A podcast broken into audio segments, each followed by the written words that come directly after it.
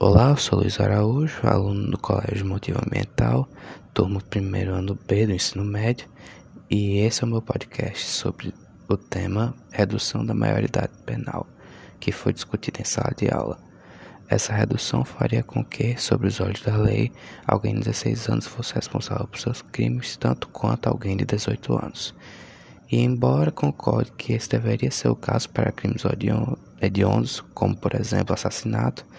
acredito que não deveria ser totalmente efetivado, considerando a falha no sistema carcerário brasileiro,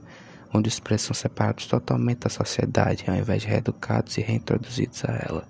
ficando muitas vezes mais próximos ao mundo do crime e mais propensos a praticar delitos piores, o que teria ainda mais efeito em alguém jovem, inexperiente e ainda em transição para a vida adulta. Obrigado por ouvir minha opinião e boa noite.